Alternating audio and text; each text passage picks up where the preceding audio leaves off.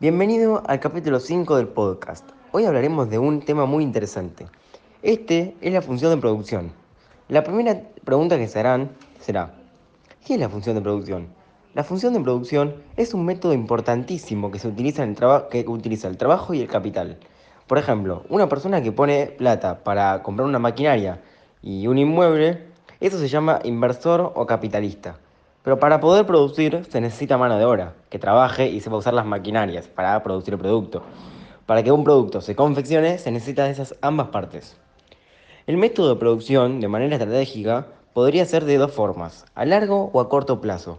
Si es a corto plazo, se darían a los trabajadores unas normas específicas de hacer todo lo que se les ordene en el tiempo que se les ordene, sin dejar de hacer otra cosa y si se les acaba el turno a uno de ellos, los cambian pero con el objetivo de no frenar en ningún momento.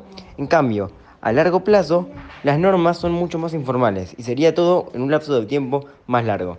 Te esperamos en el próximo capítulo. Hasta la próxima.